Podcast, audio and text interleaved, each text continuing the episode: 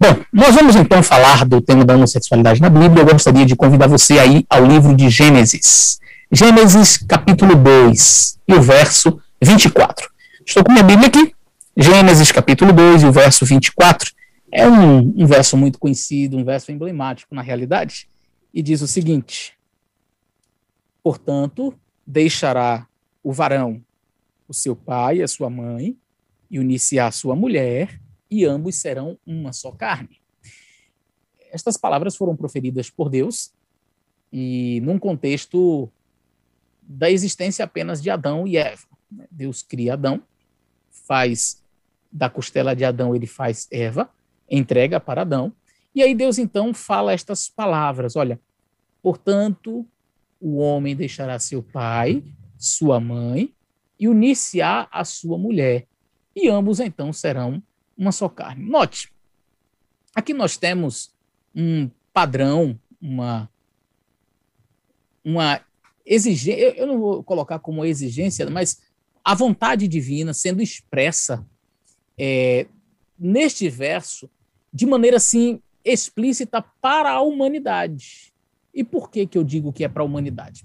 Porque Adão não tinha pai e mãe, no sentido biológico. Deus era o pai de Adão porque foi o seu criador. Mas o texto faz referência a pai e mãe biológicos, ou seja, nascimento. Deixará o homem seu pai e sua mãe. Ora, se Adão não tinha pai e mãe, se Adão não veio de pai e mãe, naturalmente essa expressão, este aconselhamento, esta ordenança divina tinha que ver necessariamente com os futuros descendentes de Adão, com a, a raça posterior, com a raça humana, com aqueles que viriam é, descendentes aí de Adão e Eva. Então, nós temos já no primeiro livro da Bíblia as indicações divinas, as prescrições divinas, divina para a humanidade. Note, algumas pessoas elas tentam atacar o Gênesis e, e tentam fazer com que a literatura do, do livro de Gênesis seja vista como uma literatura é, alegórica, uma literatura é, que deva ser entendida de forma é, simbólica, como se fosse uma literatura parabólica, e não é. Tá? Como qualquer pessoa que estuda o hebraico, você pode. Eu tenho aqui alguns, alguns materiais, eu tenho esse dicionário que nós vamos utilizar daqui a pouco, o dicionário hebraico-português. Eu esqueci ali na estante, tem também o Antigo Testamento em hebraico. E você pode buscar outros materiais. Tem ali a teologia do Antigo Testamento, do Gerhard Hase, um material muito bom. Mas você pode procurar outros materiais que trata dos gêneros literários da Bíblia. Você sabe que a Bíblia é um compêndio né, de vários livros. E, e você vai perceber que a Bíblia ela tem diversos ramos literários. Né? Você vai encontrar o gênero parabólico, simbólico, profético, apocalíptico. Você tem é, as simbologias, você tem ali dentro da Bíblia também a poesia, o gênero narrativo, que é muito comum. E Gênesis, ele não se enquadra, porque algumas pessoas tentam colocar Gênesis de 1 a 11 como sendo uma literatura é, simbólica. É, na verdade, ele é um conto, um mito. É? E isso principalmente da, depois que a, alta crítica se tornou assim evidente, final do século XVIII, por ali, com Julius Wellhausen, trabalhando a questão da crítica da fonte, é, teoria documental, enfim, você depois pode pesquisar mais aprofundadamente esse assunto, ou você pode entrar no meu canal, Fala Sério Pastor, onde nós já falamos ali sobre estes temas. Então, algumas pessoas querem é, dar a impressão ou a sugestão de que a literatura de Gênesis, nessa parte inicial, seria, portanto, parabólica, simbólica, mitológica. Isso não é verdade. Quando você pega a, o texto de Gênesis, você não encontra elementos simbólicos. Porque assim, gente, é, deixa eu tentar explicar de maneira simples para você. Quando você pega uma poesia na língua portuguesa, você tem elementos que vão definir uma poesia. Então, você tem, por exemplo, a rima.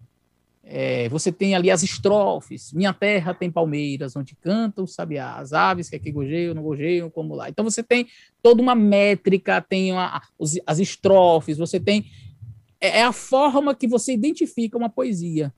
Né? Então, veja, Da, na Bíblia, nos gêneros literários que nós temos na Bíblia, da mesma forma, você consegue dis, distinguir, discernir o que é um gênero parabólico, o que é, que é um gênero é, narrativo, o que, que é profético, simbólico, ok? E não há esses elementos em Gênesis de 1 a 11. Gênesis de 1 a 11 é um gênero narrativo, ele está contando uma história verídica, verdadeira. Não há traços de simbologia, de, de, de parábola, então, quando Gênesis fala que Deus criou o mundo em seis dias, foi em seis dias mesmo. Quando Deus, quando Gênesis fala que o sétimo dia Deus descansou, é, é e abençoou e santificou, ele abençoou e santificou mesmo. Um dia literal, o sétimo. Quando diz na sequência que Deus fez o homem, a sua imagem e semelhança, a mulher, e diz que eles seriam uma só carne, que eles deixariam pai e mãe. Esse é o ideal divino, é a vontade divina, a bênção divina estava para o homem que se unisse com a sua mulher, deixando seu pai e sua mãe, cortando aí o cordão umbilical. Ok? Então, dentro da literatura bíblica, nós encontramos isso. Eu quero compartilhar com vocês aqui um PowerPoint, e onde nós vamos é, falar assim mais, mais sobre este, este tema. Então, como eu estava falando para vocês, aqui em Gênesis nós, nós encontramos é, o ideal divino. E o ideal divino, homem, mulher, deixando seu pai e sua mãe, tornando-se ambos uma só carne. Esse é o ideal divino. Então, biblicamente, no início, as coisas funcionavam assim. Era essa a vontade de Deus. Esta vontade de Deus e esta literatura de Gênesis, ela é repetida no Novo Testamento, que alguns poderiam, como eu falei, sugerir que é uma literatura simbólica. Cristo não tratou é, de Gênesis como sendo simbólico, ao contrário disso, em Mateus capítulo 19, ele deixa de maneira muito clara a, o relato de Gênesis como sendo literal. Jesus ele diz: Olha, vocês não, não lembram o que foi dito? E aí ele vai fazer uma, um retorno a Gênesis. Eu vou ler com vocês, Mateus capítulo 19.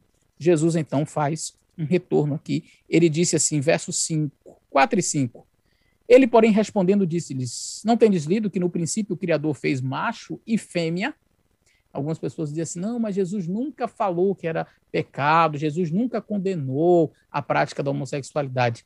É, então, o silêncio de Jesus é, nos dá a possibilidade de, de, então, aderirmos a esta prática. É muito perigoso a gente fazer uma teologia baseada no silêncio. Né? É muito. Eu, deixa eu Deixa eu parar aqui o compartilhamento para falar isso aqui olhando para vocês. É muito perigoso a gente fazer uma teologia baseada no silêncio. Quando a Bíblia silencia, a nossa imaginação não serve de substituto. Grave isso. Em questões exegéticas e hermenêuticas, quando a Bíblia silencia, a sua imaginação não serve de substituto. Ah, Jesus silenciou. Com quanto Jesus tenha silenciado, no sentido de, de dizer assim, claramente, explicitamente, é pecado a prática homossexual, você não vai encontrar Jesus falando isso, ele grita no ideal divino. Conquanto haja um suposto silêncio de Cristo condenando a prática homossexual, nós temos ele falando da, daquilo que era correto. Então, nem sempre você precisa ficar condenando o, o, o errado. Às vezes, só falando o que é certo, o erro por si só aparece. Ok? Então, Jesus diz assim: é, no princípio, então, o Criador fez macho e fêmea e disse, verso 5, portanto, deixará o homem, seu pai e sua mãe, uniciar sua mulher, e ambos serão uma só carne. Veja, Cristo faz uma leitura de Gênesis, carimbando a veracidade do texto, a literalidade do texto, endossando o texto e mostrando o ideal divino. Então, as palavras de Cristo anulam qualquer outro propósito diferente do que está ali descrito em Gênesis. Compartilhando novamente com vocês a nossa, a nossa apresentação. Veja, de Gênesis, então, vamos pular para a história ali, de, de, na parte inicial de Gênesis, nós vamos pular agora para, Sodoma e Gomorra, que também estão. É, essa história de, de Sodoma e Gomorra está relatada no livro de Gênesis, essas duas cidades estão ali na realidade, não foram estas duas apenas que foram destruídas por Deus, mas Sodoma, Gomorra, Admai e Zeboim, quatro cidades que ficavam naquela região ali do perto ali do Rio Jordão. E estas cidades foram destruídas por vários fatores, múltiplos fatores. alguns tentam atribuir a destruição de Sodoma e Gomorra apenas o fato destas cidades é, serem perversas no sentido de, de não ajudarem o órfão, a viúva, o necessitado, mas serem gananciosos, não é? serem jactanciosos. E por isso, então, Deus havia destruído as cidades, não tendo absolutamente nada a ver com a prática homossexual. Bom, aí nós temos um problema. Porque, é, exegeticamente, quando nós olhamos para o texto de de Gênesis, a gente vai perceber ali uma história bem complicada que envolvia é, a, a, prática da homossexualidade. Você pode argumentar comigo dizendo assim, não, pastor, mas não era uma prática consensual. Tratava-se de um, de um estupro coletivo e, de fato, isso é, é condenável. Fato. Mas só havia o estupro coletivo é, homossexual porque a prática já era comum, ok? A, a prática homossexual naquele. E isto era conhecido, ficou conhecido como toevá. Na Bíblia, essa expressão toevá significa é, abominação. Nós vamos ler, eu quero ler o primeiro texto de Ezequiel com vocês, capítulo 16, está aí na tela, e o verso 49 e 50. É, aqueles que defendem a questão de, é, do livro de Ezequiel apontar apenas uh, é, essas questões relacionadas à maldade e tal, mas tirando a questão da homossexualidade, eles leem apenas o verso 49, eles não leem o verso 50. Mas vamos ler Ezequiel capítulo 16, e o verso, o verso 49 e 50 diz bem assim. Eis que esta foi a maldade de Sodoma, tua irmã, soberba, farta fartura de pão e abundância de ociosidade teve ela e suas filhas, mas nunca esforçou a mão do pobre e do necessitado. Aqui eles param. Tá vendo? Então, por que que Sodoma e Gomorra foram destruídas? Porque eram cidades que tinham soberba, fartura de pão e abundância de ociosidade, mas nunca esforçou a mão do pobre e do necessitado. Então, tinha muita fartura, tinha pão, mas não ajudava. Então, é, Sodoma e Gomorra foi destruída por causa das, das, dos problemas sociais. Esquecem-se de ler o verso 50, que diz: E se ensoberbeceram e fizeram toevá, abominação, diante de mim, pelo que tirei da, as tirei dali, vendo eu isto. Bom, toevá. O que é toevá?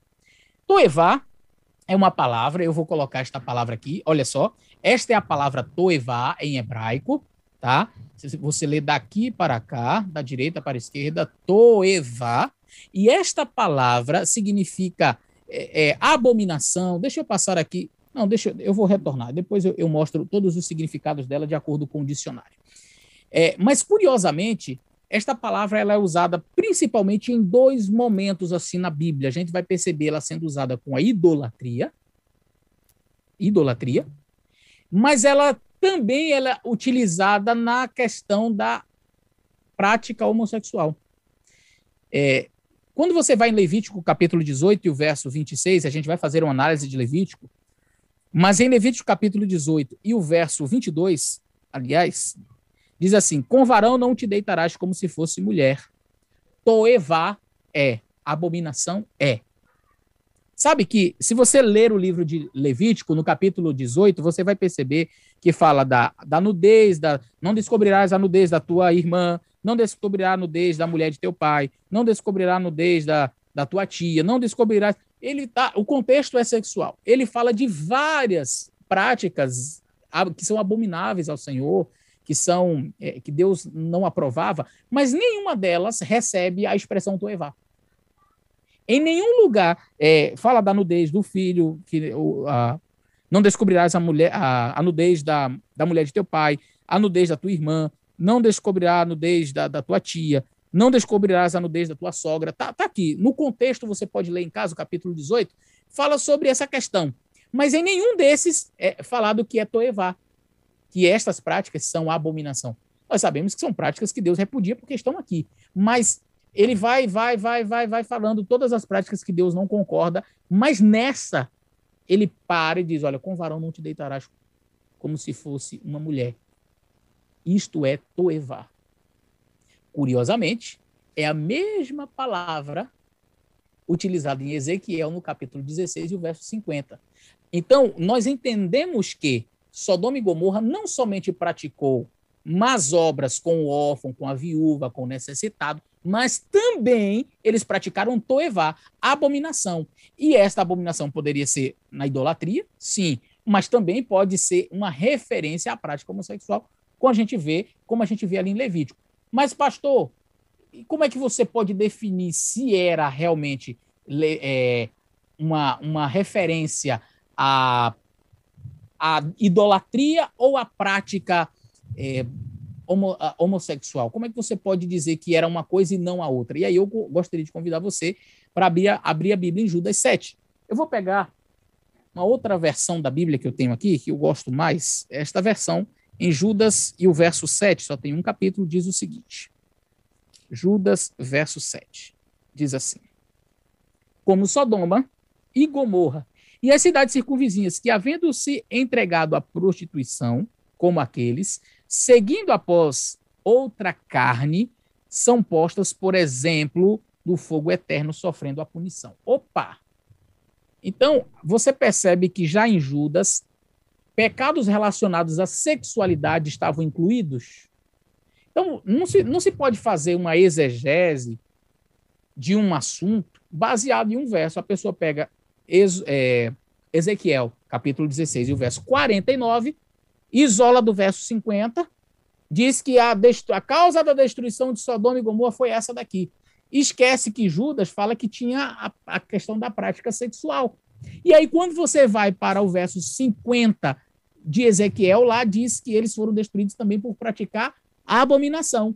E aí você vai para Levítico e vê que o que Deus chama abominação na prática da sexualidade era justamente a prática homossexual. Portanto, claramente biblicamente, nós percebemos que sim, a prática da homossexualidade estava atrelada às, a outros fatores que levaram à destruição de Sodoma e Gomorra.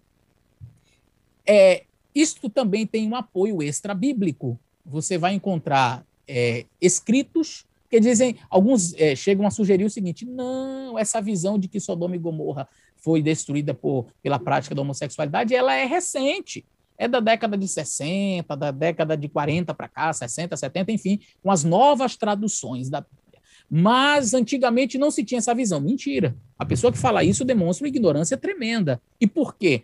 Se você pegar textos do período intertestamentário, ou seja, do período ali entre Malaquias e Mateus, é, você tem vários escritos não canônicos, naturalmente, históricos, entretanto, que nos dão base para falarmos o que estamos falando você tem ah, como os próprios judeus interpretavam essa história.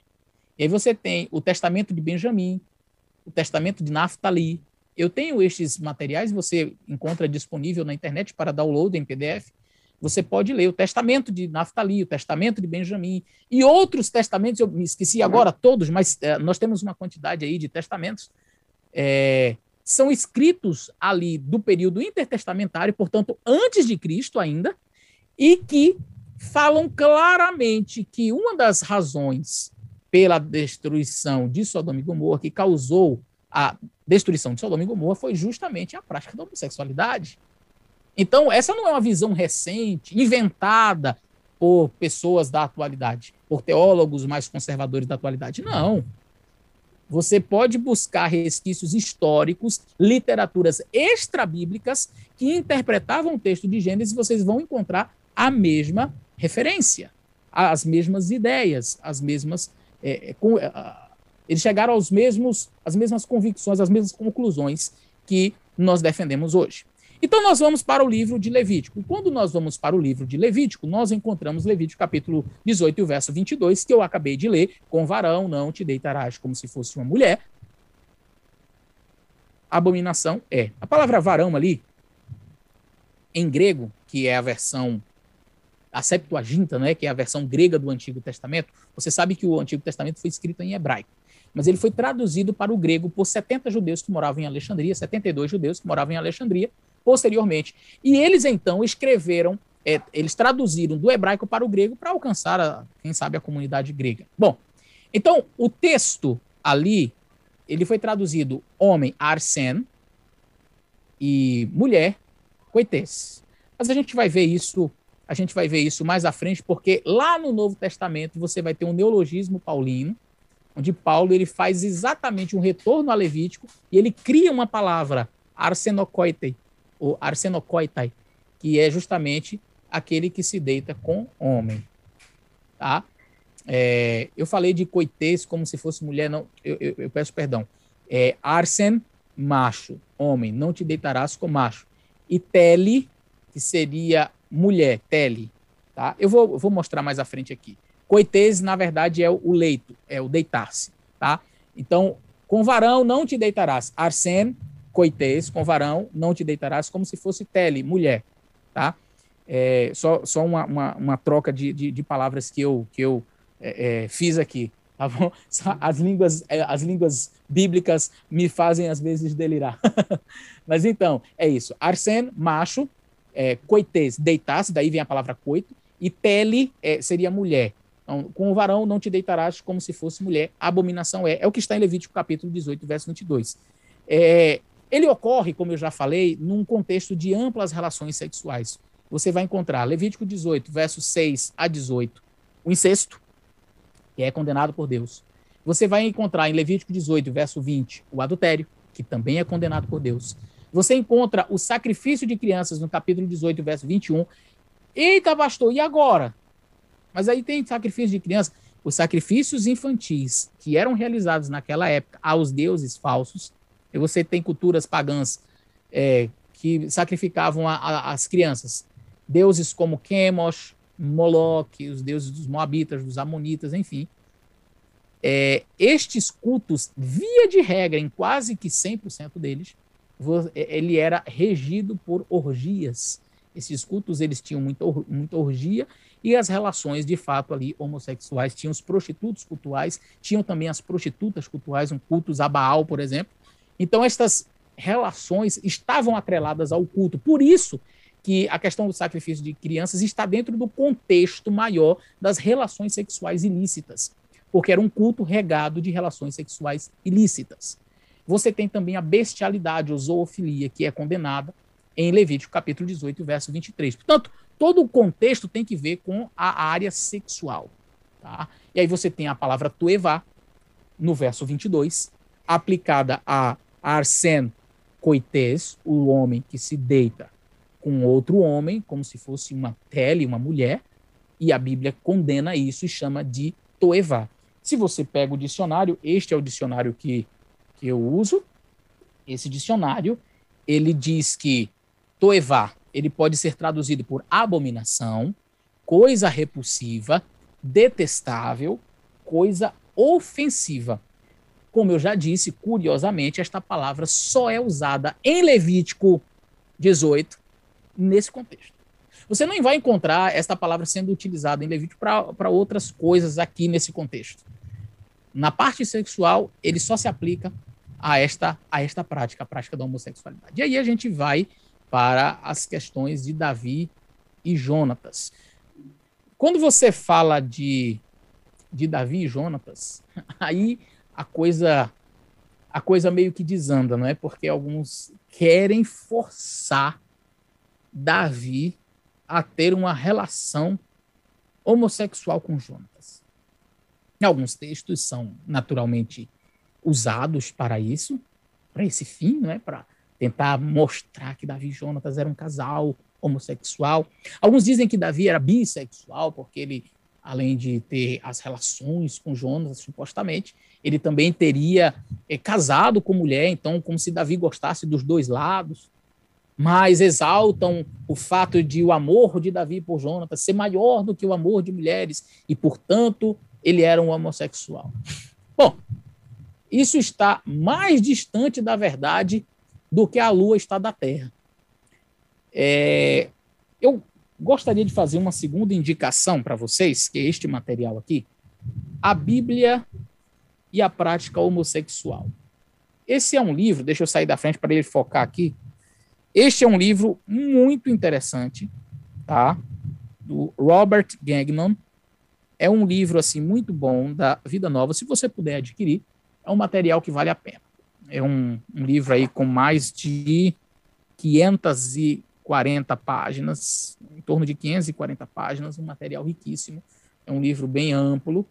E na página 149 e 150, ele vai tratar do caso de Davi e Jonatas. E, gente, quando você faz uma análise exegética, ah, completamente absurda esta visão de comparar a relação de Davi e Jonatas com as relações homossexuais de hoje.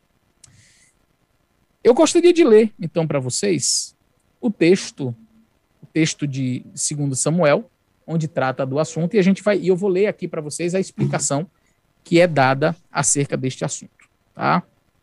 É, em 2 Samuel, você vai encontrar ali dos versos 2 Samuel capítulo 18 e dos versos 1 a 5 e depois a gente vai ler o 15 e o 16. E dizem assim, vamos ler.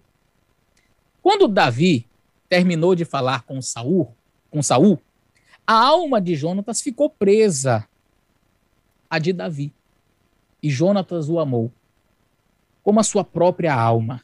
Alguns então leem isso aqui e dizem, está vendo? Isso aqui está é, mostrando que eles se tornaram uma só carne. Digo, Rapaz, no texto não disse isso, não. O texto diz que ele amou como ele amou a ele mesmo, a alma dele. Né? Mas não diz que a, a, eles se tornaram uma só carne, não. Essa parte é por conta própria. Não, não está no texto. Não, mas ele amou como a sua própria alma. A alma é, é como se ele tivesse, o texto estivesse dizendo que ele amou a si mesmo. Mas esse é um mandamento que já estava em Deuteronômio, que é repetido por Jesus. O grande mandamento, amarás o Senhor teu Deus de todo o teu coração, toda a tua alma, todo o teu entendimento. E o segundo, amarás o teu próximo como a ti mesmo, como a sua própria alma. Tá tudo certo. Ele está cumprindo a Bíblia. E aí o verso continua, os versos continuam. O verso 2 diz assim: Saul o levou naquela, naquele dia e não deixava voltar para a casa de seu pai. Então Jonatas fez uma aliança com Davi, porque o amava como a própria alma. Jonatas despiu o manto que estava vestido e o deu a Davi, juntamente com sua armadura e até mesmo a sua espada, seu arco e o seu cinto. Verso 5. Davi saiu e teve êxito em todos os lugares para onde Saul enviava. Verso 15. Quando Saul viu que ele tinha grande êxito, ficou maravilhado com ele. Estou lendo uma versão uh, uh, revisada, atualizada, tá? Quando Saul então viu que ele tinha grande êxito, ficou maravilhado com ele. Verso 16. Mas todo Israel e Judá amavam a Davi, pois ele, pois era ele quem liderando-os, liderando-os, saía marchando e voltava. E aí vem a explicação. Veja o que, que esse livro aqui, é, que eu mostrei para vocês, nos diz exegeticamente acerca deste assunto. Aqui o amor de Davi por Jon, de Jonatas por Davi é retratado como parte de um amor muito maior do que Israel por Davi, sendo este caso de amor baseado no zelo de Davi por Yahvé, Adonai, né, o Senhor Deus, e em sua grande habilidade militar no contexto de uma luta no contexto de uma luta de vida e morte contra os filisteus. É aí o verso 5, não é? Em vez de reagir com ciúme, que é como seu pai Saul é, é, logo faria, Jonatas ofereceu sua total lealdade a Davi. Então, ao invés de ficar enciumado, ele ficou feliz e ofereceu sua lealdade a Davi. Ao fazer uma aliança com Davi, ele adotou Davi na casa ou na família real. Um desdobramento do gesto de Saul de não deixar Davi voltar para a casa de seu pai. Ok, continuando, ele diz assim: na prática, Davi e Jonatas haviam se tornado é, parentes de sangue, com todos os privilégios e obrigações mútuos que esse relacionamento implica. Os dois passaram a se relacionar como irmãos, não como um casal romântico. Agora veja 2 Samuel, capítulo 1 e o verso 26. Eu vou abrir a minha Bíblia aqui e vou ler 2 Samuel, Vamos ver aqui. Segundo Samuel, capítulo 1 e o verso 26. Segundo Samuel 1 e o verso 26. Diz, diz assim: Angustiado por ti, meu irmão Jonatas, com a, a, a, a, a vixe, quase que não sai. Amala, amabilíssimo. amabilíssimo tu me eras Mais maravilhoso era o teu amor que o amor de mulheres. Então veja, angustiado por ti, meu irmão Jonatas, com amabilíssimo me eras. Note como que ele fala de Jonatas, meu irmão. Então, o, o texto aqui diz assim: os dois passaram a se relacionar como irmãos, não como um casal romântico, conforme, segundo Samuel 1, 26, diz ali, meu irmão Jonatas. Então, o amor dele poderia ser até maior que o amor de mulheres, mas era um amor de irmão. De irmão. Meu irmão Jonatas, não meu amor Jonatas. Não, não era um casal romântico. A relação era de irmandade. Ele amava tanto a Jonatas que o tratava como se fosse seu próprio irmão, como se fosse seu próprio sangue. E o texto diz mais: a menção ao fato de que a alma, nefesh no hebraico, vida, de Jonatas estava presa à alma de Davi, não expressa um amor erótico. Assim como as palavras de Judá a José, em Gênesis 44, verso 30 e 31, que dizem o seguinte: Se Judá voltar a seu pai Jacó sem Benjamim. Jacó morrerá, porque sua alma está presa à alma de Benjamim. Era um amor erótico? A palavra é a mesma, a expressão é a mesma. Então mostra que na realidade tinha uma proximidade, um, um, um amor grande, como se fosse de irmão. E aí a expressão que aparece aqui, olha, que a alma dele estava presa, é a mesma expressão que aparece quando naquela situação que José é, está com seus irmãos, ele diz: Olha, vocês, vocês estão aqui para espiar a terra e tal, e naquela, naquelas circunstâncias ali. Ele diz: Eu vou então deixar que ele bota o copo de prata, vocês estão livres. Mas o, o, em quem foi achada a culpa aí, onde ficou o copo de prata, esse vai ficar e vai ser meu escravo e vai me servir aqui. E aí, quando Judá diz: Não, eu não posso ir sem ele. Por quê? Porque a alma dele está presa à alma de seu pai. Ou seja, eles eram ligados, eles eram como parentes, a, a, no caso ali era, era um pai e filho, né? E no caso de Jonatas e Davi era como se fossem irmãos, e o próprio texto deixa claro isso quando Davi diz: Meu irmão Jonatas. Então, é, o verbo cachar geralmente se refere a uma ligação de pessoas com fins políticos. Tá? Na prática, Jonas está, Jonatas está assegurando esse verbo de prender ali, ok? Na prática, Jonatas está assegurando a Davi que ele atrelou política e emocionalmente o seu futuro ao futuro de Davi. É isso que o texto está dizendo. O que acontece a Davi também aconteceria a Jonatas. Tanto no, o sofrimento quanto a alegria de Davi seriam o sofrimento e a alegria de Jonatas. Consequentemente, tornando-se Davi rei, Jonatas passaria a ser todos, ou perdão, Jonatas passaria a ter todos os motivos para se alegrar e não ficar triste, enciumado, chateado. A relação entre Davi e Jonatas não pode ser divorciada do contexto da corte real.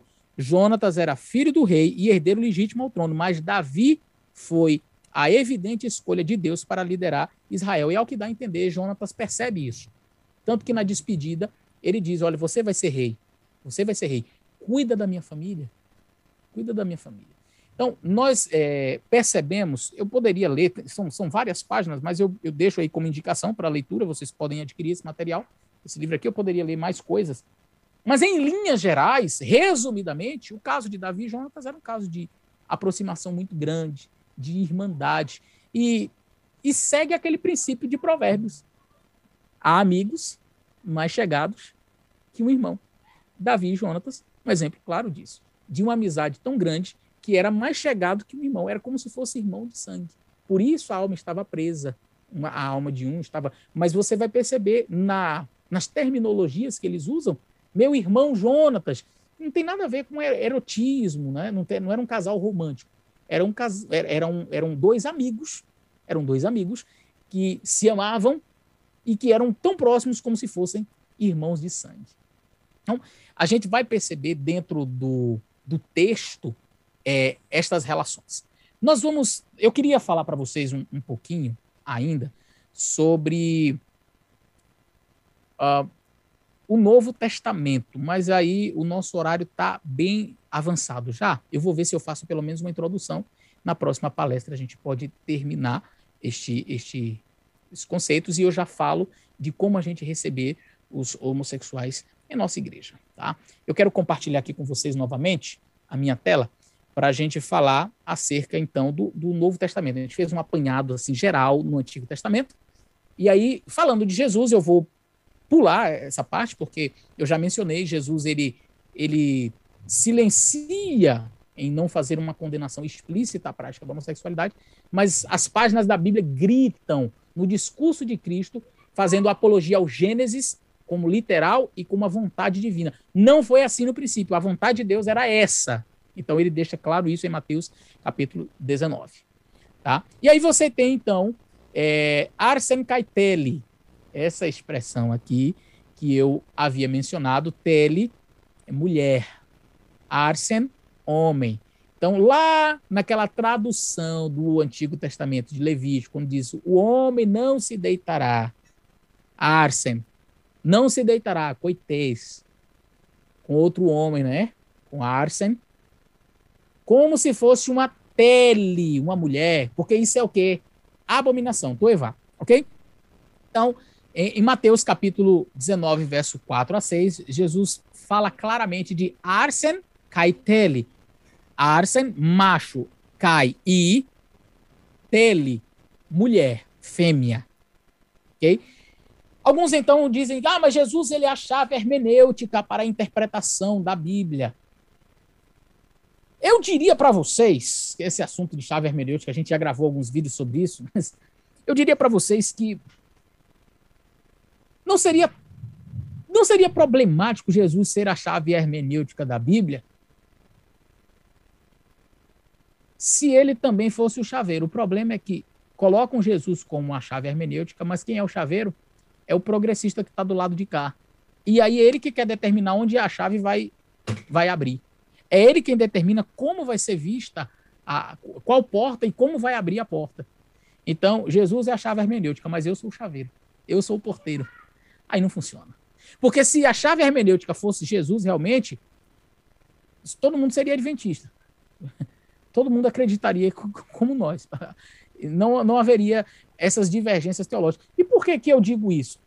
Como foi que Jesus interpretou a Bíblia? Vá lá para Jesus andando ali por Emaús com os dois discípulos. E eles, ah, você é o único que não sabe o que aconteceu nos últimos dias aí, porque nós esperávamos que o grande rabi Jesus ele fosse né, o Messias. E ele morreu, já é o terceiro dia. Aí a Bíblia diz que Jesus disse: olha, vocês não conhecem as escrituras? E aí diz assim: e começando pela pela lei pelos profetas, explicava-lhes acerca do que a, dele havia sido escrito. Então, ou seja, como é que Jesus fazia exegese, hermenêutica? Pegando desde o Antigo Testamento e vindo, passeando e explicando tudo. Então, essa é a maneira correta tá? é, de se fazer hermenêutica. Então, essa é uma ideia meio estranha que algumas pessoas têm usado para adequar-se aos seus caprichos pessoais, aos seus pecados. Então, assim, o que, que é Jesus como chave hermenêutica? Jesus falou o que sobre isso? Ah, nada. Então a gente está liberado para fazer. Isso vai gerar uma certa confusão e pessoas vão chegar a, a inclusive, é, descredibilizar a Bíblia. Eu vi um, um, um, líder religioso, um líder religioso não, um dito teólogo aí na, na internet, que ele chega criticando Paulo, sabe? Mas falando mesmo mal, Paulo, mal de Paulo. Ah, e neste vídeo dele, ele disse que Paulo era um lunático, Paulo não tinha qualificação. Ele diz assim que Paulo era um desqualificado. Gente, é o cúmulo do absurdo. E ele diz que Paulo era um desqualificado, porque Paulo fala coisas que Jesus não falou. Então, como Paulo fala algumas coisas que Jesus não falou, então Paulo é um desqualificado. Pode isso. Você acredita nisso? Mas algumas pessoas, para sustentarem as suas ideias, eles chegam a este ponto. Então, Jesus não disse nada dizendo assim, é pecado a homossexualidade. Aí Paulo chega e bate firme com relação a esse assunto. Em Romanos, e a gente vai ver isso mais à frente na nossa próxima palestra, em Romanos ele usa eh, termos como arsenocoitai, e, e, e ele fala sobre essa questão do deitar-se homem com homem, enfim. Aí a pessoa olha para Paulo, aí não, minha chave hermenêutica é Jesus. Jesus falou o quê? Jesus não falou nada. Mas Paulo falou. Então você larga Paulo e fica só com Jesus. Como se Paulo e Jesus estivessem em conflito. Isso é completamente esdrúxulo, absurdo não tem nenhum tipo de, de lógica à luz da Bíblia. Não tem nenhum li um livro, um, um, um, não tem um pingo de lógica. Então, é, quando a gente vai para Paulo, a gente vai perceber é, como que ele foi assim fantástico na sua abordagem. Tá? Paulo, então, ele vai tratar deste tema. Eu tenho mais quatro minutinhos. E ele, em Romanos capítulo 1, verso 26 e 27, Paulo fala sobre arsenes e narcesim, que significa homem com homem. Tá? Romanos, vamos ler aqui, capítulo Romanos 1 e o verso 26 e 27, que diz bem assim, olha.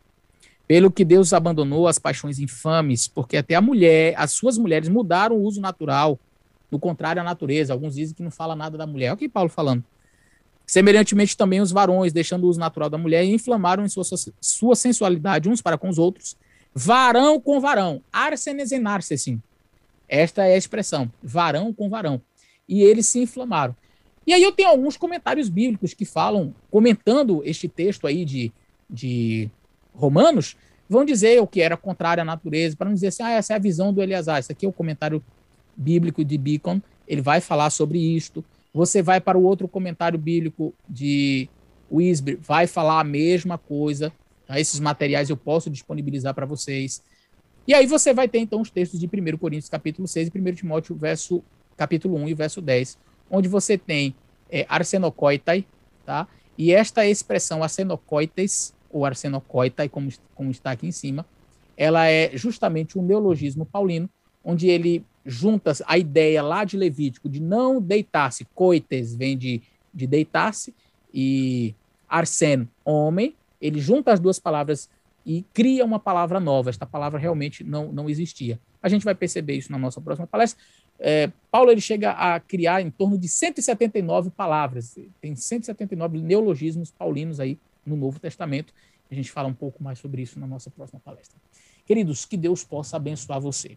É, nós conseguimos fazer um apanhado rápido no Antigo Testamento, introduzimos aí a questão do Novo Testamento e este tema da homossexualidade, mas esperamos que tenha servido pelo menos para que você tenha uma visão mais ampla. Alguns vão questionar, lógico, ah, mas então no livro de Levítico fala para não fazer a barba, fala para não cortar a ponta dos cabelos, a ponta da barba, e vocês cortam a ponta da barba. Veja, essa é uma questão exegética que nos daria um pouquinho mais de trabalho, mais de tempo para a gente poder discorrer, mas qualquer pessoa séria que, que aprendeu, que estudou hermenêutica e exegese, sabe que a gente não pode simplesmente porque é, no livro de Levítico fala de não cortar a barba, então eu pego um assunto que está nessa parte do livro, pego a, lá uma parte final lá pelo meio e junto, porque, ah, então se eu fizer isso eu tenho que fazer tudo. Parece aquela pessoa que diz assim, ah, se você guarda o sábado, então você tem que guardar os 613 mandamentos. Mas por quê? Se ele está no contexto do decálogo, dos 10 mandamentos. Estranho é você guardar nove e deixar um de lado no contexto dos dez mandamentos, o sábado ele está perfeito. Mas ele não está necessariamente incrustado no contexto de todas as leis que eu tenho que fazer. Por quê? Porque tinham leis é, levíticas ali, leis Deuteronômio, que elas tinham é, a sua aplicação temporal, que eram leis que diziam respeito à saúde, algumas é, da questão da menstruação, a mulher tinha que ficar afastada e tal. E eram leis que tinham, a, a do cordeirinho, de matar o cordeirinho, elas tinham é, a, o aspecto tipológico, tipo e antítipo, sombra e realidade. A sombra vai encontrar a realidade e vai alcançar o seu ápice. Então a gente tem estas relações. E isso é dentro da exegese, mas você não pode pegar uma coisa de outro contexto, misturar para. Ah, se eu fizer um, eu tenho, tenho, tenho que fazer tudo. Não funciona, não funciona assim, tá certo? Lá diz também sobre a questão do, do, do apedrejamento. Ah, não se apedreja mais o, uma pessoa, mas lá diz que se fosse encontrado na prática homossexual deveria ser apedrejado. Ora, lá também fala que uma pessoa que era é, encontrada em adultério também deveria ser apedrejado. E a gente não apedreja hoje. E só por causa disso está certo? Não. Então, é fazer exegese dentro do seu contexto, dentro da sua. Uh, dentro do próprio, do, do próprio texto ali, sem ficar viajando e tentando ajustar as suas próprias ideias, tá bom? Que Deus possa abençoar vocês. Eu espero que este vídeo tenha, tenha auxiliado e daqui a pouquinho a gente está junto outra vez no nosso próximo vídeo, tá bom? Que Deus abençoe.